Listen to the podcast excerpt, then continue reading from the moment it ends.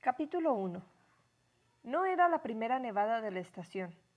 La ciudad de Panamá, en Vermont, se localizaba muy al norte y ya había visto varios amaneceres coronados de nieve finísima. Pero, en ese instante, aún no amanecía ni los copos salpicaban como rocío. Desde las primeras horas de la tarde hasta el anochecer, caían copos grandes, abundantes y helados. Los camioneros que se detenían en el pequeño restaurante se quejaban de que las carreteras estaban cada vez más resbaladizas, pero esos reclamos ya carecían de importancia para los lugareños. Ellos sabían que el sol volvería a resplandecer y que disfrutarían de un veranillo de San Martín antes de que el invierno empezara en sentido estricto. La tormenta de nieve de ese día solo escarchaba el paisaje incendiado de octubre. Los gruesos copos mitigaban un poco la profusión de color de las hojas de los árboles, cubriendo con un manto blanco las bancas de roble del jardín de la plaza del pueblo. La vista era tan apacible que nadie podía imaginar el accidente que estaba a punto de ocurrir, y mucho menos Pri Miller. El invierno era su estación favorita. La nieve tenía algo que suavizaba el mundo, lo transformaba en un lugar de ensueño, y por un instante fugaz, y aunque no era una mujer propensa a las fantasías, lo negaría de inmediato si alguien se atreviera a decirlo. Esa estación le hacía disfrutar de ciertos momentos íntimos. No se molestó en ponerse una chaqueta. El recuerdo de los días calurosos del verano todavía estaba bastante fresco en su memoria. Además, se notaba demasiado ajetreo en el restaurante, de modo que no necesitaba abrigarse para entrar en calor. Se escabulló por la puerta y la cerró aislándose del murmullo de las conversaciones, del ciseo y el chisporrotear de la parrilla. En la repentina quietud, bajó corriendo los escalones con rapidez, atravesó el estacionamiento y llegó a la calle.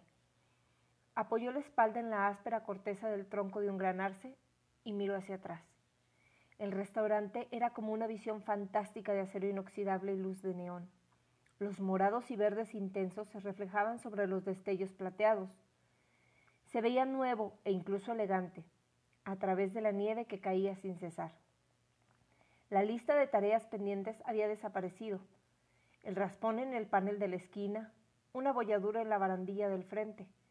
El lugar se veía limpio, brillante, acogedor y atrayente empezando por el distintivo del restaurante. Círculos concéntricos de luz de neón que formaban una sartén gigante, de cuyo centro surgía el letrero Flash and the Pan, una intensa llamarada de color. El restaurante no pertenecía a Abri. Ella solo trabajaba en ese lugar, pero le gustaba mirarlo una y otra vez. Le sucedía lo mismo con Panamá. Al subir la colina, donde East Main se volvía plano y formaba un óvalo que rodeaba la plaza del pueblo, la nieve coronaba los techos de la hilera de edificios gubernamentales y más allá, blanco tras blanco. Se observaba el alto campanario de la iglesia. Cuesta abajo, la nieve formaba un copete abundante sobre el gran tarro de cerveza, hecho de madera, que indicaba la cervecería Sleepy Creek Bravery. Panamá se hallaba a 10 minutos de la autopista en la ruta camionera que iba de Concord, New Hampshire, a Montreal. El no estar ahí ni allá era una de sus principales ventajas. No había subdivisiones en sectores exclusivos ni conjuntos habitacionales planeados, con porches construidos para las casas de diseño arquitectónico en serie. Las casas de Panamá tenían, en cambio, desde la época de la Revolución, grandes porches que seguían el contorno de la casa, no por atender al estilo, sino por un sentido comunitario. Estos eran tan auténticos como la gente que habitaba en ellos. Si a eso se añade la ausencia de criminalidad y el bajo costo de los terrenos, la supervivencia del pueblo estaba garantizada. Mentes brillantes habían buscado un remanso de paz en ese lugar y encontrado inspiración había una cervecería, una panificadora industrial, talleres de muebles hechos a mano e incluso una fábrica de helados de alta gastronomía. Los panameños proporcionaban estabilidad, los recién llegados aportaban el dinero. Brí aspiró el aire gélido Lo retuvo en el fondo de los pulmones y exhaló con lentitud. Uno que otro copo de nieve se deslizaba entre las hojas en lo alto para caer con un soplo de aire sobre el brazo. Movida por un impulso, la chica rodeó el tronco del árbol para quedar frente al bosque. Ahí, la nieve reflejaba las luces del restaurante de una manera misteriosa. De la nada afloraron a su mente imágenes infantiles de la Navidad, carruseles y payasos, aunque todas eran ensoñaciones más que verdaderos recuerdos. Qué tonta eres, Bri. Te fascina la nieve. Es hora de entrar. Pero no se movió. Estaba absorta en algo que hacía que los ojos se le humedecieran y la garganta le doliera. Un anhelo. No sabía de qué. La vida la había tratado bien. Se sentía contenta. Detrás de ella, dos vehículos grandes rugieron al salir del estacionamiento. Cuando los camiones remolcaron de remolque bajaron la colina y dieron vuelta camino a la autopista, lo único que se escuchó fue el suave murmullo de la nieve cayendo sobre más nieve. La puerta del restaurante se abrió. Bri, ven, te necesito. Limpiándose las lágrimas, se apartó del árbol. Segundos después, mientras corría de regreso por la calle, se distrajo, resbaló y trató de mantener el equilibrio agitando los brazos como aspas de molino cayó en la nieve. Se puso de pie con dificultad, entró apresuradamente y fue recibida con aplausos, varios silbidos de admiración y un ¡Bravo, Bri! El último fue de un camionero, cliente asiduo del lugar. Otra ronda de aplausos estalló cuando ella le dio un abrazo afectuoso al pasar camino a la cocina. Flash, el dueño del restaurante y chef, la recibió en la puerta. Un recipiente de un galón de leche le colgaba de los dedos. Otra vez está echada a perder, comentó él. ¿Qué vamos a hacer? A juzgar por el estado de los caminos, no creo que haya entregas pronto. Tenemos suficiente leche, lo tranquilizó Bri. Ya está lista la orden de la 17, gritó el encargado de la parrilla. El restaurante tenía cabida para 52 personas que se distribuían en 10 gabinetes y 12 asientos en la barra. El mal tiempo hacía que disminuyera la afluencia de parroquianos. Apenas quedaban 35 en ese momento. Liand contendía a la mitad. El resto le correspondía a Brie. Tratando de equilibrar los cuatro platos que contenían en total 12 huevos, 12 tiras de tocino, pan tostado y suficientes papas y cebollas doradas para colmarlos, sirvió la cena a los hombres que ocupaban la mesa 17. A los cuatro los conocía de toda la vida. Eran hombres corpulentos, con apetito insaciable para un desayuno en las primeras horas de la noche. Los Little, que se encontraban sentados dos gabinetes más adelante, eran otra historia. Ben y Liz habían trabajado en una agencia de publicidad en Nueva York la cual dejaron para dirigir una propia desde Vermont. Iban varias veces a la semana al restaurante, acompañados de sus hijos. Benji, de siete años, Samantha, de cinco, y Joy, de dos. Con el fin de aprovechar las raciones enormes que servía Flash y los permitían compartir tres órdenes de pavo, puré de papas y guisantes. Cuando vio aparecer a Brie, el pequeño de dos años se puso de pie con dificultad y abrió los brazos. Ella lo levantó. ¿Te gustó la cena? El niño le dirigió una sonrisa que le derritió el corazón. ¿Quieren algo más? preguntó ella a los padres. Mejor tráeme la cuenta, repuso Ben. La nieve no deja de caer. No va a ser fácil conducir de vuelta a casa. Bri besó el enmarañado cabello de Joy y colocó de nuevo al bebé en su asiento. En el mostrador lateral sumó la cuenta. Después la dejó sobre la mesa de la familia y se dispuso a limpiar el gabinete antiguo. Se llevó los platos sucios, guardó la propina en el bolsillo, limpió la fórmica negra, puso en su lugar la sal y la pimienta y el pequeño florero negro que contenía un ramillete de vara de oro arregló los nuevos manteles individuales, réplicas ovaladas de la sartén del anuncio luminoso del restaurante, que habitualmente tenían el menú impreso al centro.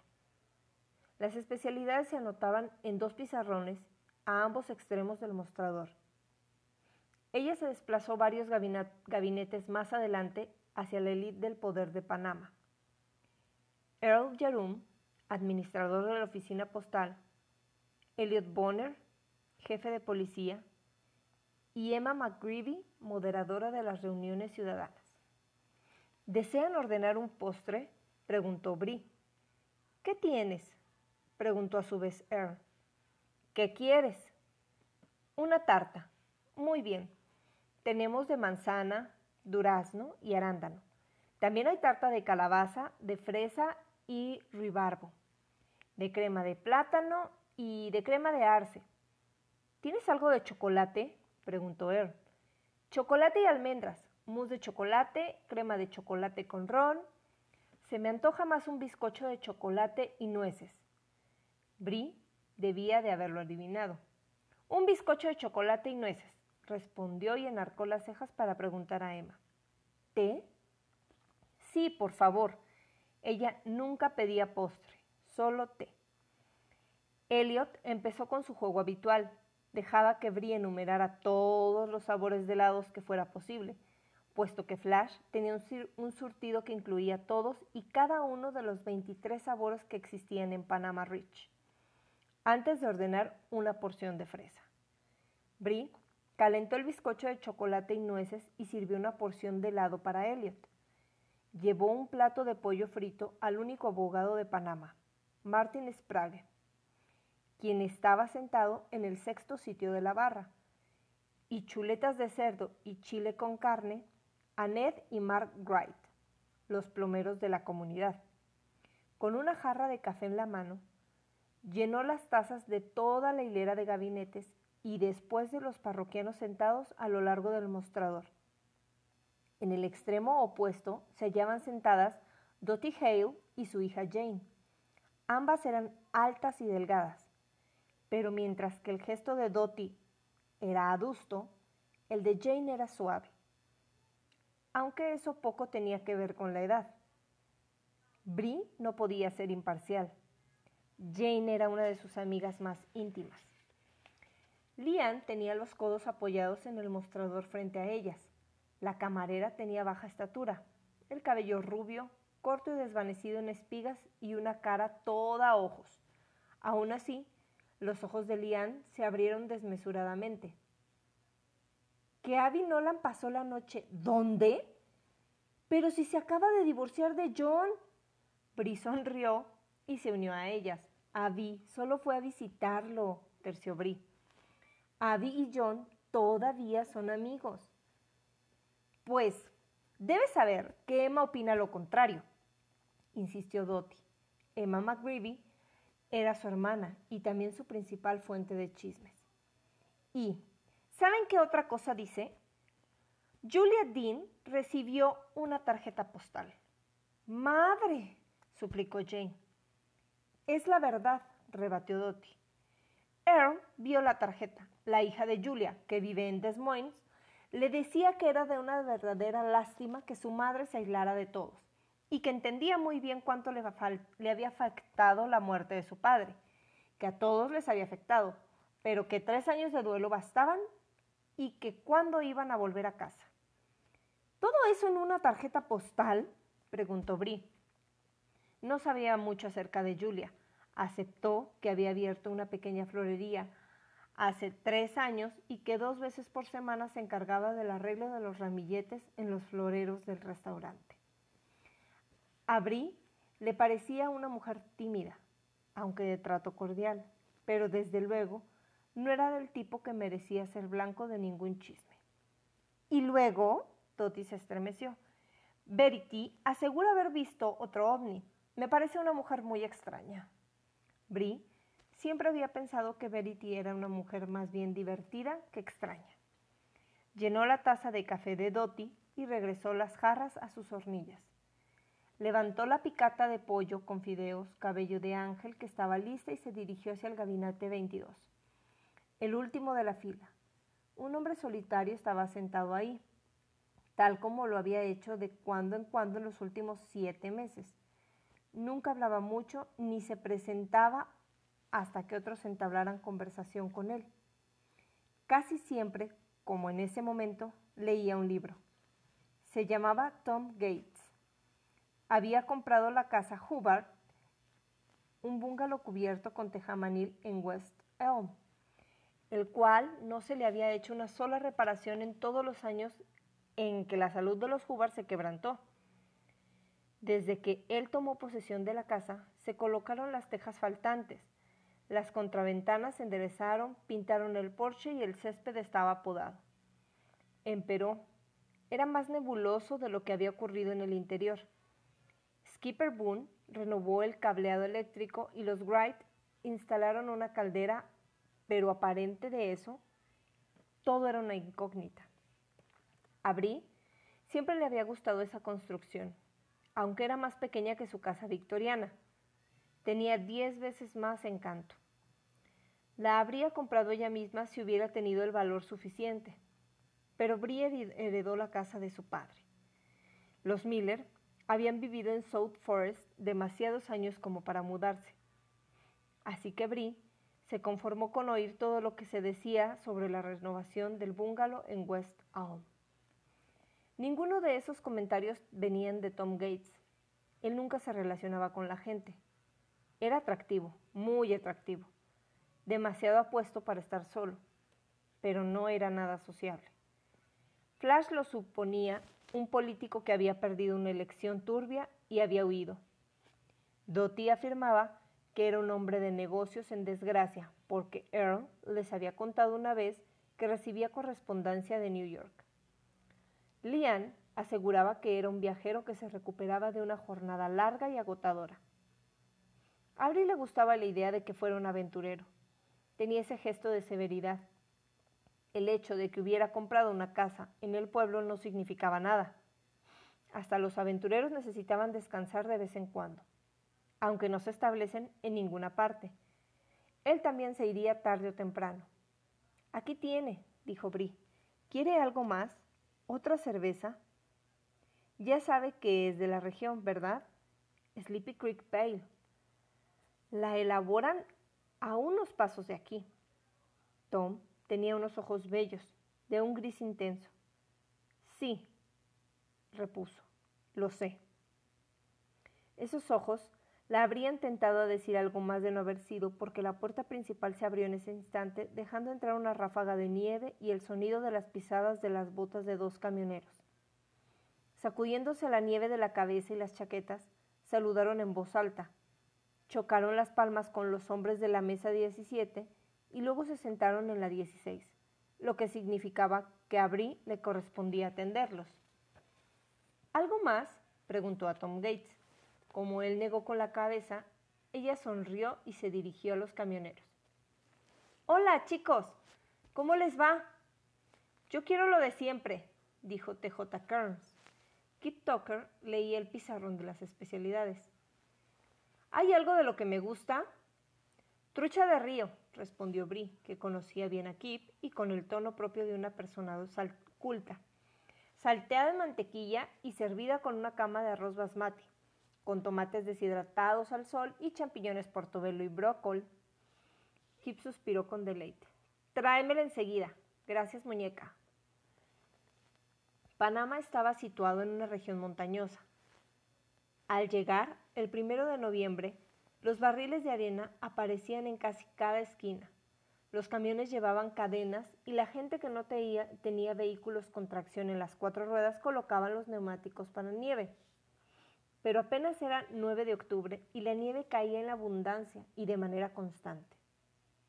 A las 8, solo un puñado de rezagados quedaban en el lugar. Armada con una computadora portátil y su propio plato de trucha, Bree se sentó frente a Flash.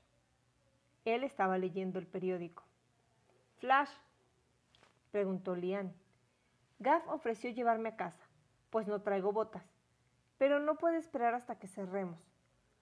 Flash lanzó una mirada a Bree. Pregúntale a ella. Bree es la que tendrá que cubrirte. No va a venir nadie más. Vete, dijo Bri, y la despidió. Lian se fue. Se retira temprano muy seguido, comentó Flash. Eres demasiado indulgente. Miren quién habla. Tú eres más blando que yo. Además, ella tiene hijos. Yo no. ¿Por qué no? preguntó él. Bri desplegó la lista de provisiones en la pantalla. Ya hemos hablado de esto con anterioridad. Cuéntamelo otra vez. En especial, me gusta la parte en la que afirmas que necesitas un hombre para tener hijos, como si no pudieras tener a cualquier tipo que entra aquí. ¿Sabes lo que los atrae? Tu desinterés. No es desinterés, es precaución. Aunque precaución sonaba más amable, desinterés era probablemente el término más apropiado.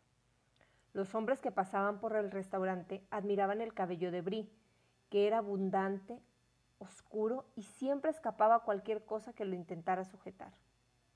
Brie era de estatura normal, con un cuerpo más firme y armonioso que muchos, pero lo que más les agradaba era que ella supiera lo que ellos deseaban antes de solicitarlo. El padre de Brie también le gustaba eso. Ella había sido su cocinera, secretaria, ama de llaves. La lista era interminable. Cuando su padre murió, Brie había experimentado por primera vez lo que se sentía disponer de tiempo para sí misma. Y ahora, tres años después, aún era una novedad para ella y su posesión más preciada. ¿Precaución? Si tú lo dices, eres demasiado precavida. ¿Ya contrataste a alguien para que te instale la calefacción? Mm, todavía estoy pidiendo presupuestos. Te recuerdo que el invierno pasado llegabas corriendo medio congelada. ¿Por qué esperas? ¿Tienes el dinero? Sí, tengo el dinero, pero para comprar un automóvil nuevo. Es la prioridad en mi lista. La calefacción viene en el segundo lugar. Di un golpecito en la pantalla de la computadora. Necesitamos conseguir un nuevo proveedor de leche. No.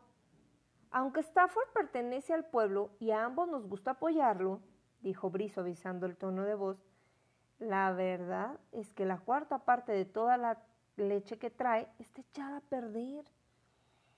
Stafford está tratando de solucionar sus problemas. Dale más tiempo, repuso Flash. Abrió el periódico y reanudó la lectura.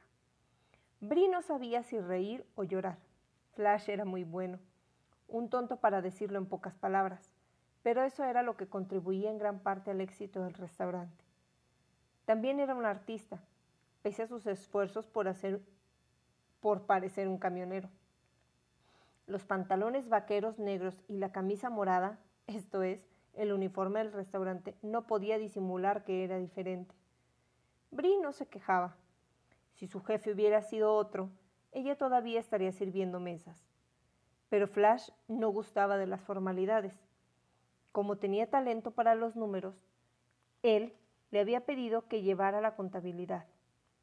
Bri tenía mucho cuidado de cumplir las fechas límite, así que él le dio el encargo de pagar las facturas. Hambrienta, empezó a devorar la trucha y el brécol, concentrándose en la pantalla de la computadora. Revisó las entregas de la semana, anotó los faltantes y preparó los pedidos que enviaría en cuanto conectara la computadora al módem en la oficina de atrás. A las 8 y 50 minutos el último de los parroquianos salió, y Flash dio por terminadas las labores oficialmente. Brice estaba poniendo la chaqueta cuando él dijo, Te llevo a casa. No, gracias. El trayecto en auto será lento. Llegaré más pronto si camino. Le mostró las botas de nieve. Además, tú vives colina abajo y yo cuesta arriba. El paisaje había cambiado radicalmente desde la anterior incursión de Brie en la nevada. Todo estaba cubierto de blanco y hacía frío, mucho más frío que antes. Bri se puso la capucha. Nos vemos mañana. En medio del silencio, Bri subió por East Main al descender la temperatura. La, gruesa capa de nieve endurecida que dejó el surco abierto por los quitanieves se había congelado y yacía debajo de la nieve que caía en ese momento. Bri iba resbalándose al caminar por la pronunciada pendiente se desplazó con dificultad hacia el borde de la calle. Ahí había mucha nieve, y Brie se hundía en ella hasta más arriba de las pantorrillas, lo que volvía muy penosa la caminata, pero era menos arriesgado. Con la cabeza baja por la caída constante de la nieve, continuó el ascenso, inclinada. Un pie se elevaba pesadamente por encima del otro para salvar los ventisqueros. Cuando por fin pasó la última de las casas, empezó a resentir el esfuerzo de los muslos. Sintió alivio instantáneo cuando el camino se volvió plano. Recorrió el jardín de la plaza bajo el resplandor ambarino del alumbrado de gas. Ningún auto iba por ahí. El humo de los leños salía de las altas chimeneas perfumado el aire. Al doblar la curva del camino, pasó por el edificio que albergaba el banco y donde había una oficina más pequeña en el piso superior, que ocupaba el abogado del pueblo. Al final del óvalo, con su chapitel remantando la torre en lo alto, grandes contraventanas verdes y puertas donde la nieve finísima caía cubriendo todos los intersticios, estaba la iglesia. Un vehículo que subía por Birch Hill, más allá de la iglesia, rompió la quietud de la noche. Los faros acababan de aparecer cuando una camioneta de carga bajó en picada por Pin Street. A lo lejos, a su derecha, la camioneta avanzaba a gran velocidad. Brie vio que patinó en el óvalo, recuperó la tracción y marchó cual bólido hacia el extremo donde ella se encontraba. Apresuró el paso para quitarse del camino. En la esquina dio vuelta por Birch Hill. El vehículo que subía, un jeep sin capote, se encontraba a seis metros de distancia, pero continuaba aproximándose a gran velocidad. Así que ella saltó de la calle hacia donde había más nieve a la orilla de la acera. La camioneta de carga se acercaba más y más. Alarmada por su rapidez, Brie se detuvo, fascinada por una especie de horror. A la velocidad a la que iba, de seguro patinaría en cuanto diera la vuelta. Y tenía que dar la vuelta, a la derecha sobre Birch Hill o a la izquierda para rodear el, el. Si seguía derecho, la atropellaría. Se asustó mucho y optó por tomar Birch Hill. Pero fue una mala decisión. Segundos después de que pasó el jeep, oyó el crujido del metal sobre el metal. De pronto, el jeep patinó hacia atrás, deslizándose a mucha mayor velocidad de lo que ella podía correr en la misma dirección. Cuando la golpeó, el impacto produjo un ruido sordo. Ella sintió un dolor punzante, un momento de ingravidez y después nada.